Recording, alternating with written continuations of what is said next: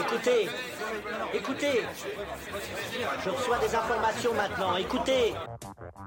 Le feuilleton va recommencer pour quelques épisodes, capitaine. Nous ne sommes pas des robots, Sébastien, mais des êtres vivants. Voilà le pied d'Armstrong. Au centre et en bas de votre écran. Et il marche maintenant.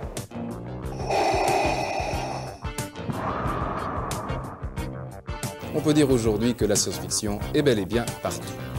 Tu veux dire qu'on est dans un programme informatique Est-ce vraiment si invraisemblable Le dormeur doit se réveiller.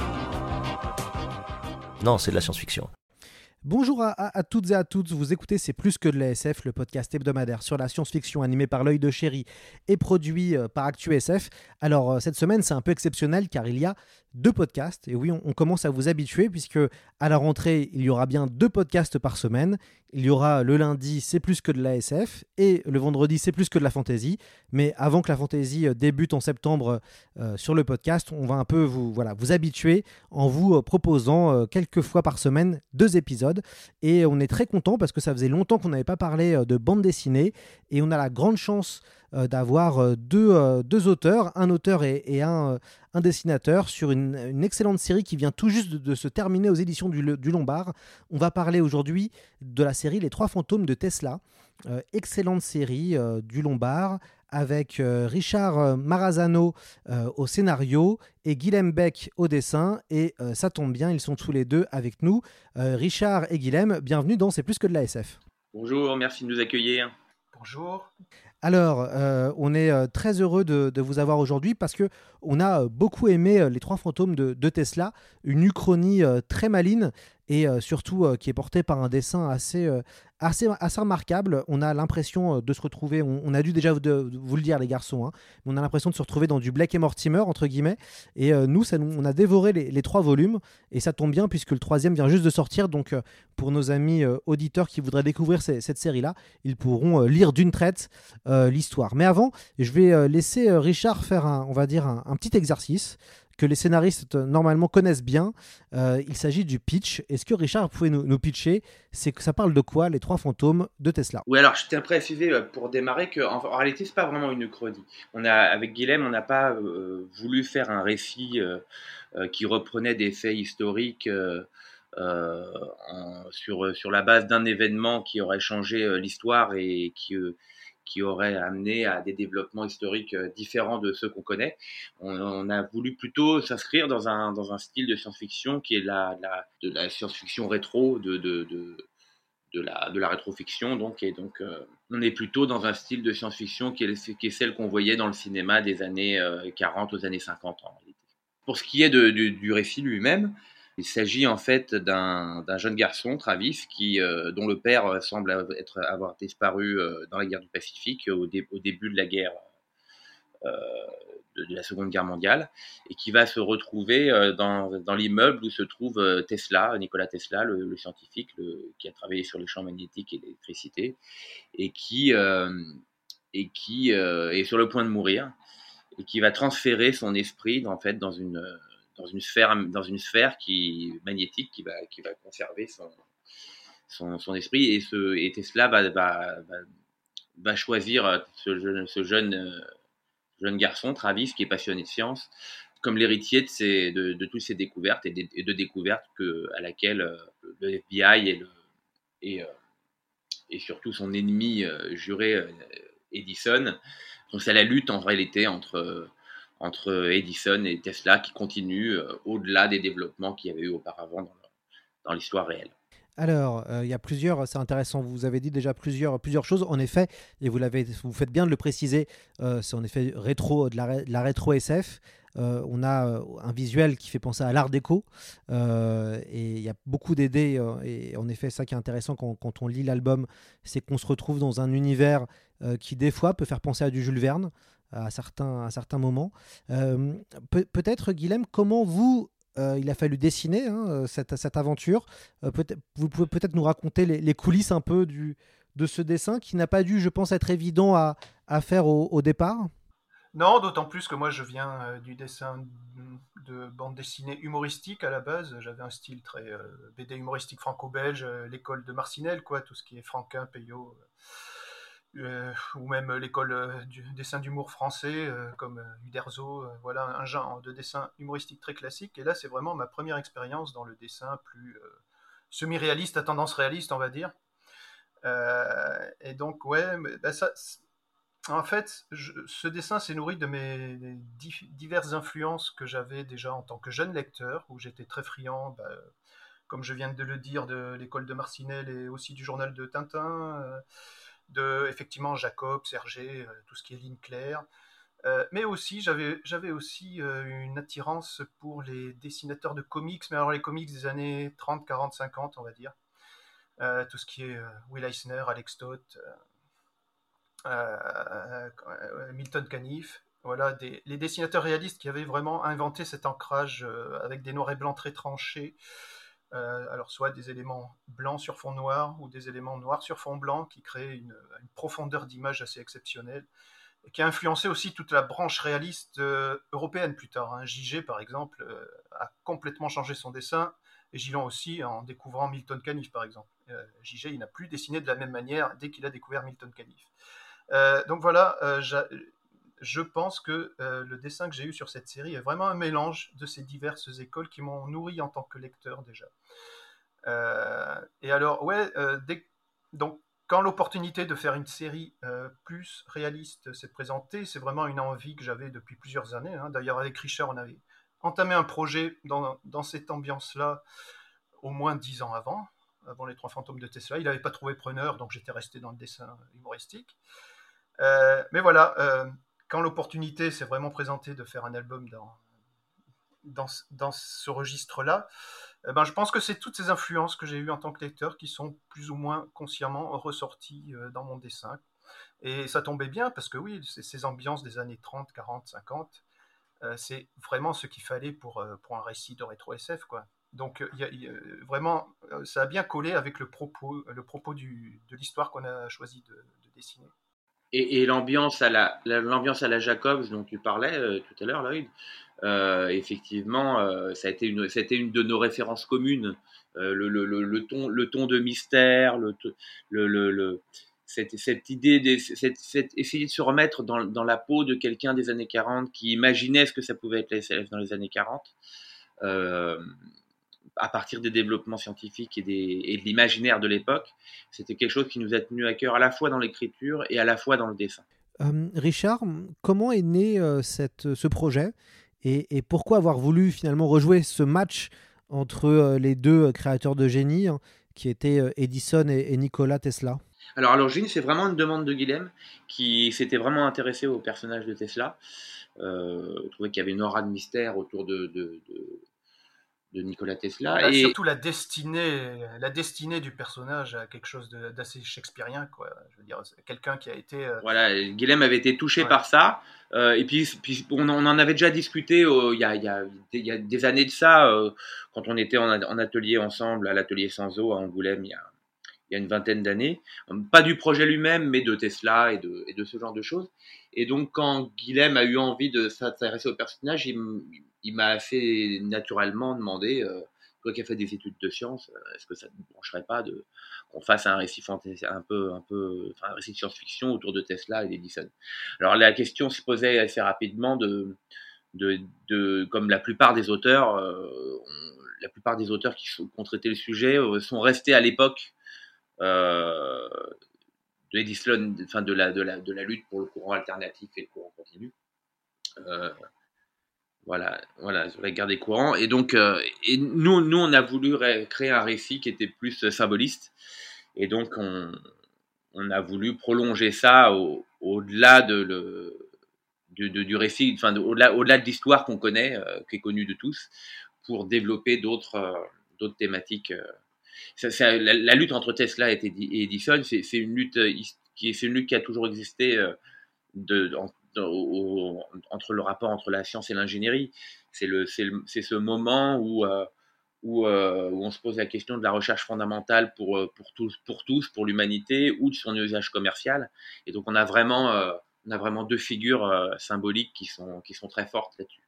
Et donc on a voulu prolonger ça, parce que notre récit se passe dans les années 40, donc en fait, quand, quand notre histoire débute, Nikola Tesla et Thomas Edison sont déjà morts en fait. Edison depuis une dizaine d'années, Enfin, non, Tesla, meurt à la, fin, du tome 1. Là, on, se oui, oui, mais ce que je veux dire, c'est que notre récit se passe après, globalement après la mort de, Tesla et Edison, mais avec Tesla et Edison. Donc, on va pas on va pas gâcher, on va pas spoiler pour nos lecteurs comment, comment ça, comment on introduit ces personnages encore dans le récit alors qu'ils sont censés être morts. Mais, euh, mais voilà, c'est une, prolongation qui, accentue le côté symboliste du récit. Alors, pour rappel, hein, pour nos auditeurs, Nikola Tesla est, né en 1856 dans l'Empire euh, d'Autriche. Euh, il est le principal inventeur, en tout cas il a beaucoup travaillé autour de, l'électricité euh, et des courants alternatifs. Il meurt en, 1943 à New York. Et donc, il est opposé, entre guillemets, à Thomas Edison, qui est aussi un, inventeur très connu. qui est, je, je, je, me permets de... Vas-y, vas-y. Edison n'a rien inventé du tout. Il faisait travailler des scientifiques pour lui. Il, il, il déposait les, les, les, droits à, son nom et c'est un commercial euh, de génie sans doute, mais c'est un exploiteur total. Enfin, ce mec-là est présenté comme un génie. C'est une sorte, c'est une sorte de, c'est une sorte de Walt Une sorte de, d'Elon Musk, quoi. Enfin, ce mec n'a rien inventé et c'est, un escroc en plus, c'est un sale type. Donc, euh, tout, tout, comme Elon Musk d'ailleurs. Donc Thomas, Thomas Edison, lui, est né en 1847, il est mort en 1931. Il, a créé, euh, c'est le fondateur de la General Electric. Euh, vous avez rappelé, en effet, il est connu pour ses différents méfaits, pour être euh, quelqu'un qui n'hésite pas à, mettre la pression pour récupérer des brevets. Il en a déposé plus de 1000. il est considéré, alors c'est rigolo, il est considéré comme un des inventeurs du cinéma. Alors, dans, dans les faits, c'est plutôt les frères Lumière hein, qui ont inventé l'acte de cinéma, donc de projection en public, alors qu'Edison a, a, inventé l'acte de payer un centime pour pouvoir voir des films euh, s'animer. Donc voilà, c'est deux écoles. mais ça, euh, c'est vraiment la, mythologie américaine euh, qui, qui, va, qui va mettre en place ce, mythe d'Edison, de, d'inventeur, parce que parce que c'est un, un, un, chef d'entreprise, c'est un patron. Donc les Américains adorent ça. Et donc, on, lui, on lui attribue des, des choses qu'il n'a pas du tout inventées. Le cinéma, effectivement, c'est les frères Lumière. L'ampoule, alors que c'est Watts. Euh, etc. L'électricité, alors, enfin, le, courant, le courant tout un tas de trucs comme ça. Alors que, alors que ce type n'a jamais fait de recherche, quoi. Voilà. L'enregistrement aussi, il me semble, euh, qu'il a avec Marconi, non? Il y a eu. Euh, il y a eu bah, avec Marconi, mais en fait, d'ailleurs, aujourd'hui, on sait que c'est Charles Cros qui a en fait inventé le. Ah oui, c'est Charles le, le, phonographe, qui est un Français, qui était un ami de, qui était un ami d'Alphonse Allais. D'ailleurs, Alphonse Allais en parle dans une de ses nouvelles en disant que c'est pas du tout. Euh, c'est Charles Cros que lui a assisté à un enregistrement euh, bien avant le, dépôt de brevet euh, les dépôts de brevets de Marconi ou Edison. Et que, donc, ça. Il, il, témoigne de, de l'antériorité de, la paternité du phonographe par Charles Cros. Ce qui en fait un, parfait méchant, en tout cas pour une série de, de, bandes dessinées. moi, ce que je, je, trouve assez fascinant quand j'ai quand découvert les trois fantômes de Tesla, c'est vraiment l'univers graphique. Euh, les, machines que vous allez inventer. Euh, j'ai des fois pensé à un peu un univers steampunk à la euh, Bioshock, célèbre jeu vidéo pour toute une partie de gamers de, mhm. ma, de ma génération. À cause des, scaphandres, c'est ça? À cause des scaphandres, évidemment, à cause des scaphandres. Alors ça, il faut savoir que moi, on m'a souvent parlé de Bioshock, mais à l'origine, ce scaphandre, c'est le scaphandre des frères Carmagnol, qui a vraiment existé. Hein. C'est un, un, scaphandre expérimental. Il est exposé au musée des arts et métiers à Paris. Et je pense que c'est aussi ce scaphandre qui a servi de modèle au euh, designer de Bioshock. Donc euh, en fait, on part d'une référence commune, mais moi, euh, en attaquant les trois fantômes de Tesla, je ne connaissais pas du tout le jeu vidéo Bioshock. Depuis, on m'en parle tellement souvent que je me suis un peu rattrapé, mais voilà. Enfin, tout ça pour dire que le scaphandre, en fait, c'est le scaphandre des frères Carmagnol, donc des, deux frères français qui avaient inventé ce scaphandre-là, qui est encore exposé et, visible actuellement. Ah, et, alors, et alors justement, comment vous avez euh, imaginé euh, tout l'univers euh, visuel? Comment ce qu'on ce qu'on dirait maintenant hein, On dirait comment vous avez inventé le lore, le lore qui est le mot pour maintenant univers. comment ça s'est passé, Guilhem, à ce, à ce niveau-là? Ah ben ça s'est passé en collaboration avec Richard. Disons que dès qu'il y a un élément qui doit apparaître dans le récit, que ce soit un robot ou la boule euh, magnétique qui contient le savoir de Tesla, euh, ben, je fais des essais de design que je lui soumets. Et alors lui me dit euh, effectivement s'il voyait plus ça dans un esprit plus, plus, plus réaliste, ou alors est-ce qu'il faut que je parle dans des décorations plus art déco? Voilà, on est parti vraiment dans l'esthétisme de, de la science-fiction des années 30-40 quoi. Je pense que ça c'est quelque chose qu'on a en commun et Richard et Oui, moi. par exemple. Ouais, vas-y, vas-y. Et, et par exemple, il y a, y a- y a le cas, y a le cas des robots aussi, où là, où on ne s'est pas inspiré euh, graphiquement de, de l'original, mais il y a, y a Sotaro Mitsui, qui est le, le- un des scientifiques de, de- de notre aventure, euh, qui est un savant japonais, qui est, le, qui est le premier à avoir fait des robots, un, un robot dans les années 30. Euh, son robot ressemblait pas du tout à, à ce que, à ce que Guilhem a dessiné. Il ressemblait beaucoup plus à, à, ce qu'avait fait Hergé dans, les, dans les Joe Z, dans le Manitoba ne répond plus et l'action du Krakatao, euh, du Krakatoa, pardon. Et, euh, et euh, donc là, on s'est un peu éloigné du, style rétro parce que Guilhem avait une vision euh, qui, était, un- qui, était certes, qui était un petit peu plus moderne, mais qui quand même fonctionnait dans notre univers. Oui, moi je trouve qu'ils ont quand même un design assez rétro avec les larges épaules rondes.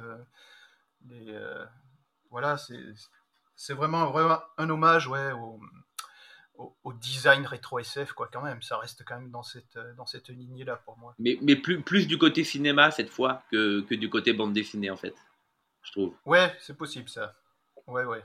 Ou, ou illustration des années 30-40 de, de, de science-fiction, ce genre de truc. Et c'est vrai que Jacobs, par exemple, dont on parlait tout à l'heure, la, la référence est, est visuelle, enfin, l'énigme de l'Atlantide, par exemple, la couverture de, la couverture de, de Tesla, euh, on, on a voulu lui donner ce, ce ton euh, avec les, avec les vaisseaux qui décollent, etc., euh, de, de- de la couverture de l'énigme de l'Atlantide. On a voulu donner ce ton à la fois de mystère, de, de l'ampleur que Jacobs était capable de donner, parfois dans une toute petite image. Euh, c'est quelque chose qui nous a, qui nous a vachement marqué aussi. D'ailleurs, Ouais, ce, qui, vrai. ce qui est, ce qui est intéressant, moi j'ai pensé à une autre référence euh, qui est la Ligue des Gentlemen Extraordinaires. Euh, peut-être que vous avez peut-être que vous avez lu qui a un titre d'Alan Moore et Kevin O'Neill. Ouais, Euh, ouais, ouais, moi, ce qui m'a beaucoup plu, c'est ce mélange euh, de personnages euh, historiques qu'on qu'on connaît hein, souvent, qui, se, qui, se, qui se mettent dans le récit, tout en ayant une dimension assez épique. Quand même, qu'on qu'on lit les trois volumes des, trois, des trois fantômes de Tesla, on est quand même en- embarqué dans une aventure épique que re- ne renierait pas une franchise comme Marvel. Bah, Ah, euh, c'est très gentil. Déjà, Merci. On, on- on attend, on, attend que Marvel aurait pu nous éditer aux États-Unis. Non, mais en fait, sur sur ce qui est l'usage de personnages euh, historiques et la, et, la, et, la, et la démarche euh, narrative qu'on a eue, on est plus proche avec Guilhem de, de ce, que fait, ce que fait le collectif Wooming en, en, en Italie, qui sont un, un collectif euh, post-situationniste d'écrivains qui a utilisé la science-fiction à euh, comme, euh, comme, euh, comme récit politique en fait et qui, et qui a projeté euh, en fait des, des, des, des, des pro- des problématiques actuelles sur des, sur des thématiques historiques. Pour, pour, juste pour information, le collectif Wooming, c'est ceux qui sont à l'origine de, du hoax euh, sur Internet des, de comment se comment ça Guillaume tu vas m'aider parce que j'ai un, j'ai un, Ah oui, euh, mais j'ai un trou euh, aussi. j'ai un trou de mémoire euh, de, de, de le enfin leur personnage Quanon, Quanon, Quanon. voilà, QAnon, voilà, c'est eux qui sont à l'origine de ce truc-là. Alors, c'est, ça vient de leur personnage Q, qui était un, qui est, qui est un espion, euh, dans je sais, à je sais plus quelle époque, à la- de la Renaissance euh, en Europe, et qui, et, et qui, qui révèle des secrets à cette époque-là. Et donc, ils ont, un au départ, c'est un canular qu'eux ont effectué. Et donc, donc ce- ce- ce- cette idée de jouer sur l'histoire euh, et d'inventer des événements historiques euh, alternatifs qui sont pas de l'Uchronie, mais qui sont alternatifs, dont le but est de mettre en avant euh, certaines idées, certains infects, certains, concepts, c'est quelque chose qui est plus proche de, on va dire, de, ce collectif littéraire que, que de la Ligue des Gentlemen Extraordinaires, que, que j'avais lu à l'ép- à l'époque, hein, je crois, ou je crois que j'avais déjà lu à l'époque quand on a fait cela, mais dont j'avais pas été particulièrement fan, en fait. C'est pas ce que j'ai préféré de, de, de Alan Moore, en réalité. de- euh, ce qui est aussi euh, intéressant, euh, Richard, c'est, je ne l'ai pas dit tout à l'heure quand je vous ai présenté, vous êtes aussi dessinateur. Mhm. Et euh, pour Tesla, vous êtes, je crois, transformé en aussi coloriste. Et les, les- les images, enfin les couleurs sont très très belles dans, Tesla gentil. et ça, elles participent vraiment, je trouve, à cette ambiance très spéciale qu'il y a dans cette série euh, rétro Ouais. SF. Oui, oui, non, finalement. il, fait, il fait un travail principalement sur la lumière euh, qui apporte beaucoup, effectivement, euh, au côté visuel de la série, ça c'est indéniable. Oui. Non, non, comment ça s'est passé, plus, euh, Richard, sur le, la, la couleur? Bah, ça, a- ça a été très très difficile, ça a été une série très très difficile à mettre en couleur parce que le dessin de Guilhem est tellement, tellement riche, tellement bien posé, avec un travail de lumière absolument extraordinaire, qu'il ne fallait pas contredire ce dessin-là. Et c'est vrai que c'était très difficile de trouver un coloriste. En fait, je, je, tenais pas particulièrement à le faire au départ, mais, euh, connaissant le travail de Guilhem depuis des années, et puis pour l'avoir accompagné euh, sur, ce, sur cette... euh, sur, sur, le premier album, euh, vraiment, on a tra- travaillait au quotidien ensemble. Donc, donc j'avais une connaissance assez intime du travail de, de Guilhem. Et, donc, je, je, je, je voyais assez, assez bien ce qu'il fallait faire. Donc, euh, donc, à un moment, euh, j'ai fait des essais comme tout le monde, et puis c'est ce qui a été retenu Ouais. par tout le monde. Guilhem a Enfin, dit, il- bon, il faut ça. préciser que euh, le Lombard a fait faire une série d'essais aussi.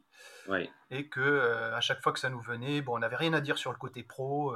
je veux dire, il y avait un vrai savoir-faire derrière. Là-dessus, c'était indéniable. Mais par contre, narrativement, c'était souvent à côté des intentions qu'on avait. Euh, les éléments qui étaient mis en avant dans les images n'étaient pas forcément ceux qu'il fallait choisir. euh. Mais bon, voilà, il y aurait eu un, Et puis, il y avait une, un il y avait gros une, travail. Il y avait une uniformité euh, qui était due au travail informatique que beaucoup de sur lequel beaucoup de avec lequel beaucoup de coloristes travaillent aujourd'hui. Et, et la plupart des essais, qu'on a reçus, en fait, étaient assez similaires, quoi, se ressemblaient tous.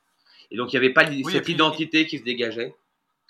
Ça aurait demandé un travail de, de, de- voilà, de, coaching euh, quasi euh, sur, chaque, sur chaque image. Oui, de retouche, été etc. euh, très très difficile à supporter pour euh, l'éventuel coloriste. Donc c'est à ce moment-là que moi j'ai dit à Richard, écoute toi, vu que tu sais faire les couleurs et qu'en plus tu es le scénariste, tu sais vraiment quelles intentions narratives il faut pour chaque image. Donc c'est quand même, ça serait quand même beaucoup plus simple si euh, c'était toi qui. Oui, et puis, en, et puis ça nous en- éviterait de torturer quelqu'un pendant pendant trois puis mois. en plus, comme nous, nous deux, on se torturait déjà l'un l'autre euh, en travaillant en commun, Ouais. euh, c'était pas un problème que Guilhem réintervienne euh, sur les intentions narratives aussi. quand j'ai, au moment des couleurs, par exemple, quand j'ai fait les couleurs, Guilhem réintervenait au quotidien. Il me disait, ah oui, là, tu devrais peut-être pousser ça, tu devrais peut-être euh, baisser ça, au contraire, là, les lumières, ah, booste un peu les lumières à cet endroit-là. Euh, là, la gamme, est-ce qu'on pourrait pas faire un changement entre, entre ces deux scènes euh, pour vraiment distinguer les deux scènes, etc. Et puis, Oui, voilà, on se mettait, on se mettait en rapport euh, de visu, on fait, il me faisait des partages d'écran et on a quasiment travaillé au case par, à case par case euh, sur tout le premier tome et même le 2 et même le 3 d'ailleurs. hein, Oui, oui, quasiment. il y avait toute une phase où je faisais, le- où je faisais tout le travail sur la page pour commencer, euh, qui était pratiquement abouti. Et puis après, il y avait un- un- une phase où on repassait sur chaque page, sur chaque case, pour, euh, pour vraiment travailler, euh, à la fois que la couleur soit narrative, qu'elle soit ambiancée et qu'elle participe effectivement au récit. Donc, effectivement, ça fait plaisir de voir que tout ce travail-là est remarqué. Oui, parce que, alors, on, on m'a. moi, j'ai pu ouvrir un, des albums en noir et blanc et j'ai vraiment vu la différence. Euh, je fais partie des, amateurs de bande dessinée qui aiment bien le noir et blanc et qui souvent trouvent que la couleur, des fois, gâche un petit peu le, euh, dessin euh, du, de- du dessinateur original. Et il y a des fois, je, je me fais un peu la réflexion en me disant c'est dommage, en noir et blanc, ça aurait été mieux. Et du coup, d'avoir le premier volume en couleur et le deuxième en noir et blanc, ça m'a permis vraiment de voir à quel point la couleur apporte quelque chose d'important en termes d'ambiance. Oui, et puis il s'agissait de pas contredire le dessin, mais euh, et comme, en plus le dessin de Guilhem a, une, très très forte identité, en noir et blanc, il fallait que la couleur soit justifiée, euh, parce qu'autant de sortir en noir et blanc dans ce cas-là, mais, bon, on sait que commercialement c'est beaucoup plus difficile. Mais on voulait vraiment que les deux, que les deux œuvres, comme, comme les elles ont été publiées et en noir et blanc et en couleur, que, les deux versions de l'œuvre aient une, très forte identité chacune. C'était vraiment une volonté de, de notre part euh, dès le départ. Euh, Gui- Guilhem, comment s'est passé euh, le travail sur les couvertures qui sont vraiment sublimes, euh, qui sont à chaque fois très très belles Euh, vraiment, la, la- la couverture du volume 1, et Richard l'a très bien dit, c'est vraiment l'hommage euh, que j'ai retrouvé à, à Jacob et au mystère de l'Atlantide. comment vous avez fait ces, couvertures qui sont quand même très importantes hein, pour attirer le, le chaland, entre guillemets? Oui, oui, la, couverture, c'est vrai que c'est un exercice très spécial parce qu'il faut, oui, voilà, que ça présente les personnages principaux, mais surtout que ça soit une vitrine un petit peu des éléments qui, que le lecteur va découvrir dans l'album. Donc il faut qu'au premier coup d'œil, il comprenne est-ce que ça va être euh, sérieux, est-ce que ça va être humoristique, est-ce que ça va être un polar, est-ce que ça va être de la science-fiction, un western. Voilà, et, en plus, il faut que l'image reste lisible à un format très petit, quoi, parce que dans un catalogue ou sur Internet, c'est souvent reproduit en très petit les couvertures. Et il faut malgré tout qu'on comprenne ce que l'image euh, veut dire.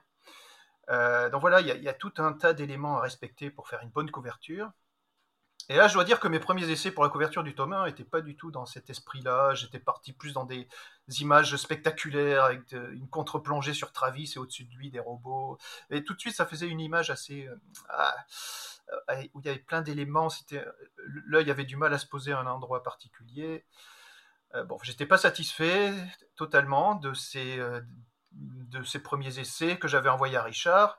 Et c'est en discutant avec Richard que on s'est dit que non, là, j'étais pas sur la bonne piste et qu'il fallait vraiment faire quelque chose, justement, qui rende hommage à ces illustrations de science-fiction euh, ou des affiches euh, des années 30, 40, euh, avec voilà ces tonalités très art déco, ces compositions très particulières. par exemple, cet envolé de robots où c'est tout bête, mais les traînées qui restent parallèles, qui ne suivent pas une perspective comme je l'avais fait sur les premiers essais, ça donne tout de suite euh, voilà, une ambiance euh, des affiches, euh, des affiches de science-fiction des années 30-40 qui étaient dans cette ligne très, très art déco finalement. Où voilà. Qui avait influencé Jacobs aussi. Hein. Voilà, exactement. Et on s'est dit très vite, oui, quelqu'un qui faisait ça parfaitement sur ses couvertures, c'est Jacobs. Et donc, ouais, voilà, voilà je, suis, je, suis, je, me suis réorienté dans cette école-là d'image et, très vite, ben voilà, j'ai décidé donc de faire sur la couverture du tome 1, donc juste les personnages principaux euh, traités euh, de la manière traditionnelle euh, qu'il y a dans les albums, c'est-à-dire ancrés avec un cernier noir, et tout le fond, donc les immeubles et l'envolée de robots, qui est traité plus en sérigraphie, c'est-à-dire c'est juste des couches de couleurs les unes sur les autres, du clair jusqu'au plus foncé. Un ancrage un petit peu brossé quand même. Qui est, voilà, ce qui fait qu'il n'y a pas de contour noir Ouais, mais il n'y a pas de cerné noir, donc l'image reste quand même très lisible malgré le fait qu'il y ait beaucoup beaucoup d'éléments. Et les personnages restent vraiment à l'avant-plan et euh, tout ce qui est euh, tout ce qui apporte l'ambiance qu'il y a de mystère dans l'album est traité façon sérigraphie. Et donc un petit peu comme s'il y avait une tapisserie derrière les personnages finalement. Et ça reste une image très très lisible. Et un truc important aussi, c'est qu'on a conçu les trois couvertures dès, dès, la, dès, le, dès le tome 1 en fait. Et voilà, et pour les trois couvertures, j'ai gardé ce principe de, de, faire juste un ancrage cerné sur les personnages à l'avant-plan et que tout le fond soit traité de manière. Moi, j'appelle ça sérigraphie parce que c'est vraiment des couches de couleurs les unes sur les autres, il n'y a pas de cerné noir. Et ça donne un relief particulier aux images et une ambiance aussi euh, qui rappelle. Euh, on, pense aussi à une, euh, une ambiance Lovecraftienne quand on vous lit. moi, j'ai pensé aussi. J'ai pensé un peu à toute la séquence qui a lieu dans l'appartement hein, de votre héros, vieilles, dans, ce, vieil immeuble où euh, Nikola Tesla euh, voilà, ne sort pas. Il y a, tout un côté assez Lovecraftien aussi quand même dans, moi ce que j'ai ressenti. Hein. Ouais, et alors effectivement on a souvent opté pour les ambiances sombres parce qu'il y a beaucoup, beaucoup, les lecteurs qui connaissent pas le verront tout de suite, il y a beaucoup, beaucoup d'effets de, lumineux, quoi. on joue beaucoup avec la lumière. Il y a beaucoup, ne serait-ce que les fantômes de Tesla, qui sont des espèces d'avatars lumineux de, Tesla, pour vraiment que euh, ces, euh, ces, partis pris lumineux ressortent, il fallait vraiment euh, opter pour, pour des ambiances sombres. En tout cas, dès qu'il y avait des jeux avec, avec la lumière, et comme, comme il y en a beaucoup, beaucoup, ben, il y a beaucoup de scènes qui sont dans un parti pris très, très sombre finalement. Voilà, pour mettre vraiment en valeur ce, ce jeu de, de lumière. comment c'est pour vous, Guilhem, comment s'est passée cette transition? Parce que quand même, quand on voit vos, euh, vos albums euh, avant euh, les trois fantômes de Tesla, il y a un espèce de grand écart assez monstrueux, j'ai l'impression. Ouais, même si on me dit que déjà sur ma précédente série avant Tesla, ça s'appelait Zarla, c'était chez Dupuis, c'était de l'heroic fantasy. Mais déjà, certains lecteurs me disaient, ouais, mais on sentait que ton dessin, là, ne demandait qu'à aller dans une direction plus réaliste. Enfin, on sentait qu'il y avait une évolution dans le dessin qui tendait plus au fur et à mesure des tomes vers le réalisme. Donc effectivement, je pense que naturellement, déjà, j'avais amorcé ce changement sans, m'en rendre compte. Et, ensuite, ben voilà, dès que j'ai décidé, dès que j'ai eu le déclic de me dire, allez, je, fais le pas, je me lance vraiment dans un récit réaliste, Là, je pense que euh, inconsciemment, bah, c'est toutes les lectures que j'avais à dos dont, j'ai parlé tout à l'heure. Alors, l'école américaine, avec euh, Canif, euh, Eisner, ce genre d'auteurs, mais aussi l'école espagnole de dessinateurs réalistes, hein, que ce soit De La Fuente, Bernet. Bah, tout ça est revenu inconsciemment, je pense. Et naturellement, je ne me suis pas forcé à trouver un style, hein, mais naturellement, les premiers essais que j'ai faits en réaliste, avait tendance à tendre euh, vers cette direction graphique-là. Et comme Richard euh, tout de suite a été super emballé, je me suis dit, bon, bah allez, go, on y va, on y va comme ça, et puis on verra bien. Et puis voilà, après, tout le reste, c'est de, de l'impro. Hein. J'ai rien calculé du tout. C'est, le dessin est tombé comme il est tombé au moment où je le faisais. Et on fait avec, quoi. Et, euh, dire, l'ancrage, il est venu assez naturellement. J'ai pas fait des tonnes et des tonnes d'essais. Je veux dire, les premières images que j'ai faites de Tesla, tu vois bien que c'est quasiment le rendu que j'ai après sur l'album. Donc c'est. Oh, tu n'as rien calculé, tu as quand même vachement réfléchi à ton ancrage. Oui, voilà, voilà. Oui, après, j'ai mis point, de noir et blanc. Euh, donc, il y a beaucoup euh, d'effets de, matière ou de volume ou, les plis sur les vêtements qui sont faits au pinceau sec euh, numérique. Hein, je travaille en numérique. Mais bon. et ouais, ouais, cette, technique-là a mis un petit peu de temps à être, à être au point quand même. Je n'ai toujours pas au point d'ailleurs. Enfin, Disons que je ne cesse de la perfectionner, de découvrir de nouveaux, de nouveaux effets qui me plaisent bien. Donc à chaque fois, je me pose la question, tiens, comment je pourrais les réutiliser de manière plus efficace la prochaine fois? Voilà, c'est une recherche permanente qui fait que, ben, au fur et à mesure, on trouve, on trouve un certain nombre de choses qui nous plaisent dans le dessin, qu'on a envie de pousser plus loin, de mettre peut-être encore plus de jouets avec les ombres, les effets d'ombre et de lumière. Euh, là, je m'aperçois, par exemple, dans, les pages que je fais actuellement, il y a de, sur les décors, il y a de moins en moins de cernés, par exemple. C'est plus des, éléments que je vais travailler en ombre et lumière, euh, avec toujours cette technique d'encre brossée, finalement. Non, mais c'est, effectivement, cette approche de, trait brossé, c'est quelque chose que Guilhem recherchait depuis un moment. Oui, oui, oui. Ben, en tout cas, oui, voilà. Euh, la différence avec mon dessin humoristique, c'est que avec cette technique au pinceau sec numérique, j'apporte l'élément euh, qui a fait gagner, euh, enfin qui a fait passer mon dessin euh, un cap quand même. Je sens bien que j'ai passé un cap graphique et c'est l'ajout de la lumière effectivement. Là, je pense toutes mes cases en fonction de l'éclairage qu'elle va avoir et cet éclairage est aussi défini par ce que l'image doit vouloir dire dans le récit. Est-ce qu'on met une ambiance plutôt dramatique, un éclairage plutôt calme qui apaise les choses, ou alors au contraire, est-ce que l'éclairage va dégager quelque chose de mystérieux, de, violent, de voilà. Donc à chaque fois, il faut euh, définir quelle est l'intention de l'image, mettre au point l'éclairage qui va avec, et faire le dessin en fonction du parti pris qu'on a choisi au départ. Voilà, et, l'élément lumineux, euh, c'est euh, le principal apport, je dirais, de cette technique-là par rapport à ce que j'avais sur mon rendu de dessin humoristique, où là, la lumière était vraiment apportée que par, par la couleur. Mon dessin était. Enfin, euh, mon rendu noir et blanc euh, euh, n'avait pas vraiment cette dimension-là d'éclairage. Eh ben, ce sera de toute façon le, mot de la fin. Merci beaucoup, hein, euh, Richard Marazano, d'être venu euh, sur le podcast, ainsi que vous, Guilhem, d'être d'être venu, d'avoir pris le temps de, de venir parler des, Trois Fantômes de Tesla, une série que je évidemment que je recommande à, lire et à découvrir. Ça tombe bien, le troisième volume vient de sortir, et, et on espère évidemment dans un an une version intégrale où on pourra avoir toute l'histoire en dans, son intégralité avec peut-être euh, une nouvelle, une nouvelle couverture magnifique. Mais c'était un plaisir, merci à toi. Merci. Au, plaisir de vous retrouver sur le podcast, les garçons.